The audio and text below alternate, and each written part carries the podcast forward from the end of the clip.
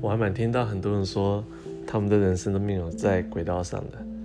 我其实也不太，我我也不是在轨道上的，但是因为我在现在环境，我看到很多人都是在很轨道上的，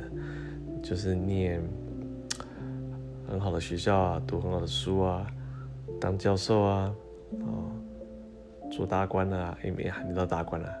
就是反正就是他们好像就是一步一步就是这样子，没什么。太多的那个调整，或者说经过一些很 很大风大哎、很大起大落这样子，那我是比较大起大落的，所以还蛮惊讶的。那我觉得最脱轨的时候，大概其实就是当自己特别不知道自己的目标是什么时候，